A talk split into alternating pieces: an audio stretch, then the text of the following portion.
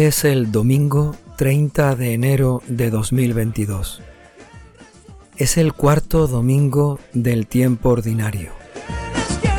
El Evangelio de hoy se toma del capítulo 4 de San Lucas. Se trata del pasaje de Jesús en la sinagoga de Nazaret.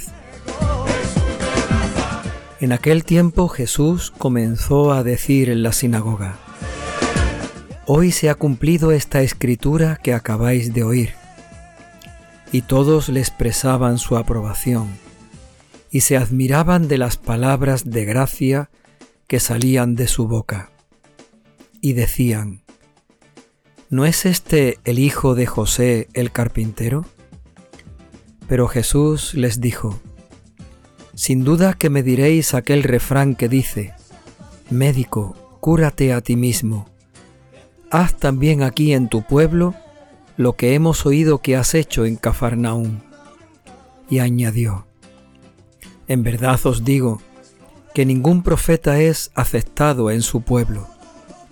Puedo aseguraros que en Israel había muchas viudas en los días de Elías, cuando estuvo cerrado el cielo tres años y seis meses, y hubo un gran hambre en todo el país. Sin embargo, a ninguna de ellas fue enviado Elías, sino a una viuda de Sarepta en el territorio de Sidón. Y muchos leprosos había en Israel en tiempos del profeta Eliseo. Sin embargo, ninguno de ellos fue curado sino Naamán el sirio. Al oír esto todos en la sinagoga se pusieron muy furiosos y levantándose lo echaron fuera del pueblo y lo llevaron hasta un precipicio del monte sobre el que estaba edificado su pueblo, con la intención de despeñarlo por allí. Pero Jesús se abrió paso entre ellos y seguía su camino. Palabra del Señor.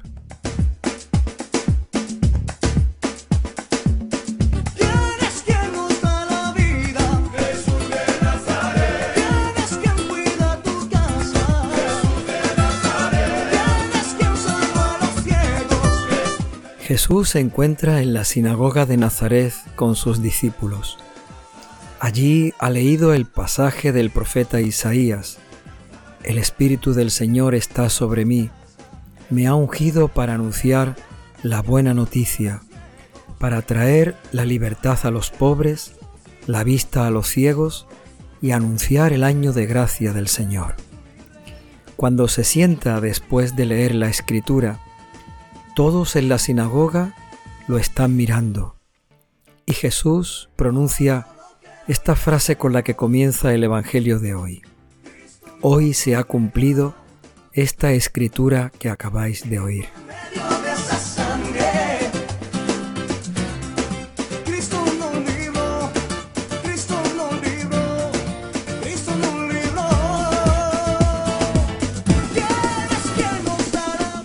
Inmediatamente cuando escuchan aquello, todos en la sinagoga se sienten asombrados y admirados por las palabras de gracia que salen de sus labios, por lo que están escuchando, cómo la escritura se está cumpliendo en Jesús.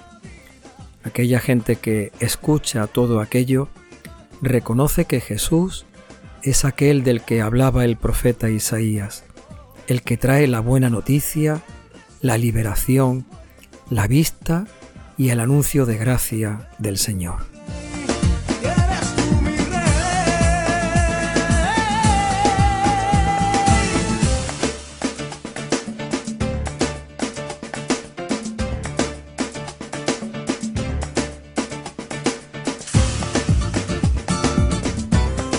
Sin embargo, algo ocurre, algo que no se nos explica muy bien en el Evangelio, alguien empieza a decir que Jesús no es nada más que el hijo de José el carpintero. Todos le conocen, todos saben quién es, todos saben que se ha ganado la vida trabajando como carpintero junto a su padre. ¿Cómo es posible entonces que un carpintero quiera decir aquellas cosas? ¿Cómo es posible que un carpintero diga que sobre él se cumple la escritura, la palabra de Dios. Y la gente empieza a rechazar todo aquello porque les falta fe para creer en Jesús.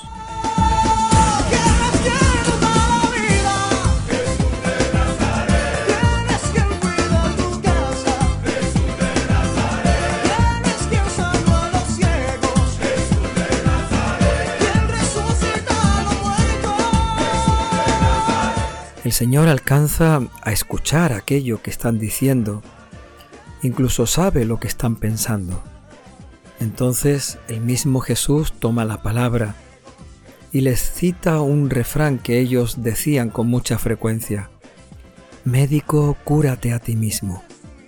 Jesús está diciéndoles que en realidad lo que ellos están pensando es que Él tendría que hacer allí algún milagro igual que lo ha hecho en Cafarnaún, igual que han oído que en Cafarnaún ha curado a una mujer que tenía fiebre, ha levantado a un paralítico que le presentaron en una camilla, o incluso ha curado a un leproso que se acercó a él pidiendo ser sano y ser limpio.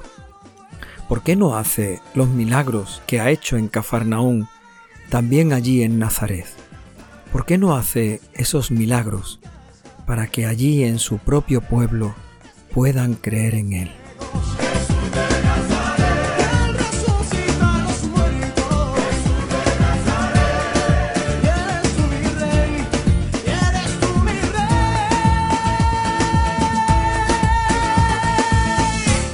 Jesús le va a reprochar a aquella gente su falta de fe.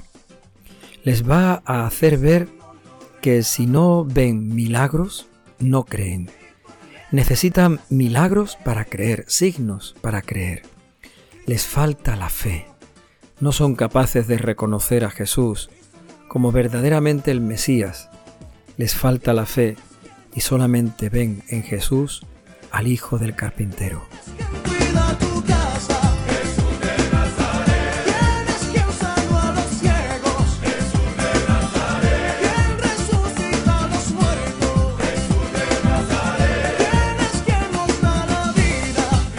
Cuánta gente también le falta la fe para reconocer a Jesús, el Hijo de Dios. ¿Y cuántos piensan que Jesús es, sí, un hombre excepcional, una persona importante que ha cambiado la historia, alguien que sabía mucho o que tenía poder para curar, porque tal vez su conocimiento sobre la medicina, sobre la anatomía, era superior a la gente de su pueblo. Hay muchos que dicen que Jesús no es más que un hombre excepcional. ¿Cuánta fe le faltan para creer que es verdaderamente el Hijo de Dios?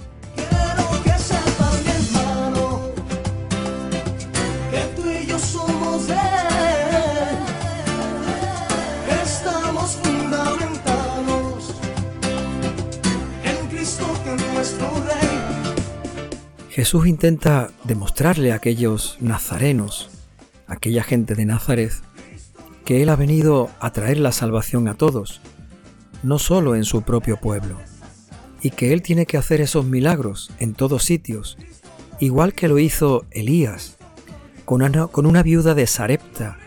Sarepta está en Sidón, está lejos del país de, de los judíos.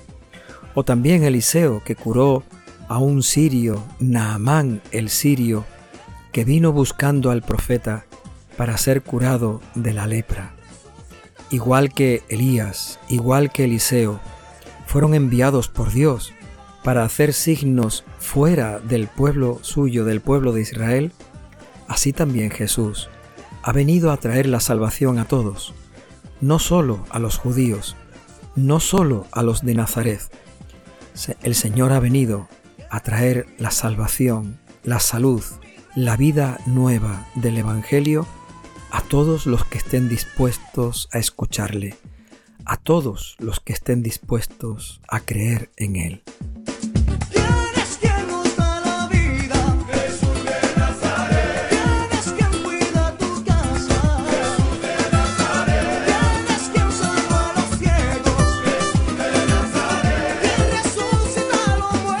Sin embargo, la reacción de aquella gente de Nazaret pone de manifiesto aún más todavía su falta de fe.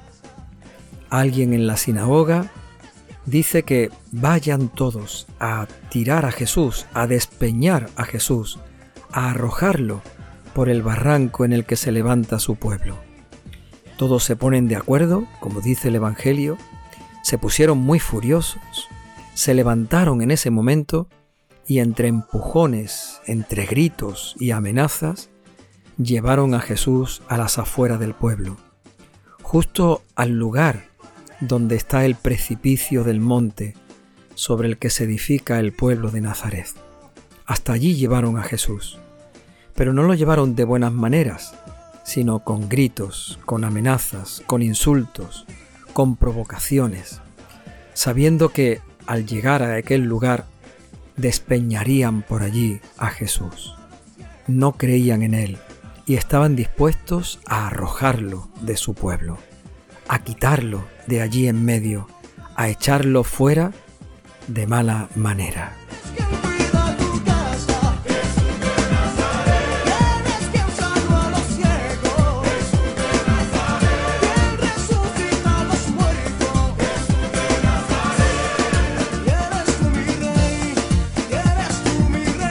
El Evangelio también nos denuncia cuántas veces nosotros queremos echar fuera a Jesús, arrojarlo, quitarlo, apartarlo de nuestro corazón y de nuestra vida. Cuántas veces nosotros no creemos en Él y estamos dispuestos a arrojarlo fuera, a echarlo fuera. Jesús se convierte en un signo de contradicción. Hay algunos que creen en Él, pero hay muchos que lo rechazan hay muchos que quieren que desaparezca. Hay muchos que les gustaría que no hablase. Hay muchos que quisieran que nosotros no creamos en Él. No echemos a Jesús de nuestros corazones. No lo echemos de nuestra vida. No lo apartemos de en medio del mundo, porque este mundo y nosotros dentro de él necesitamos verdaderamente a Jesús. Necesitamos de su salvación de su palabra y de su vida.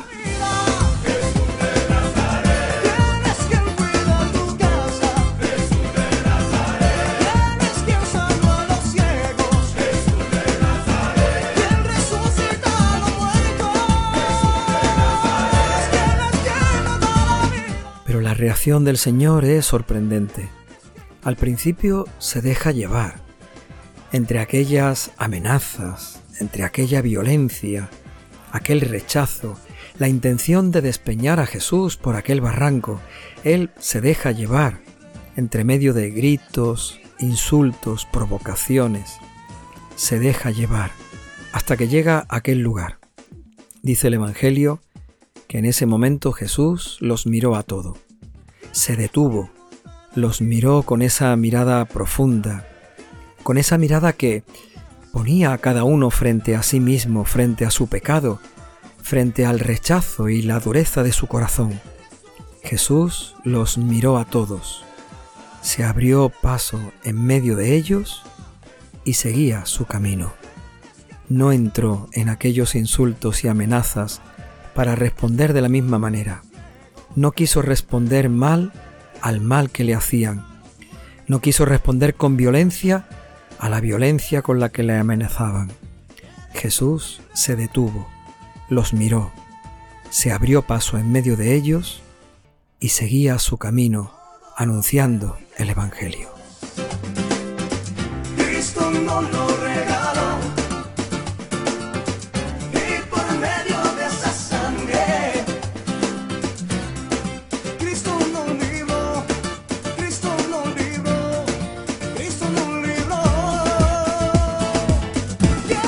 Señor, danos tu Espíritu Santo para que te sigamos.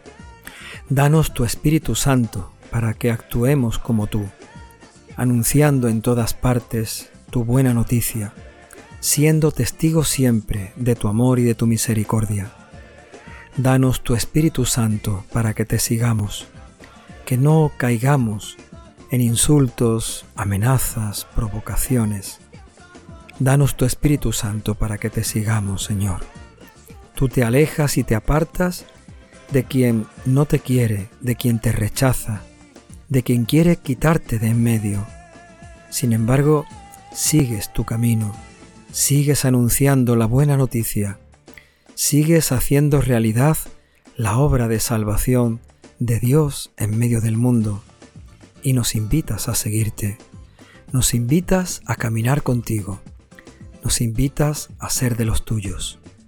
Danos tu Espíritu Santo, aumentanos la fe, que creamos en ti, que sepamos que tú eres el Hijo de Dios, que tú eres el que vienes a cumplir la Escritura, a hacer realidad la palabra.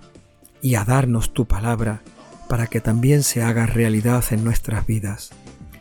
Danos, Señor, tu Espíritu Santo, para que siempre sigamos en tu camino, para que nunca te apartemos de nosotros, para que nosotros nunca nos alejemos de ti.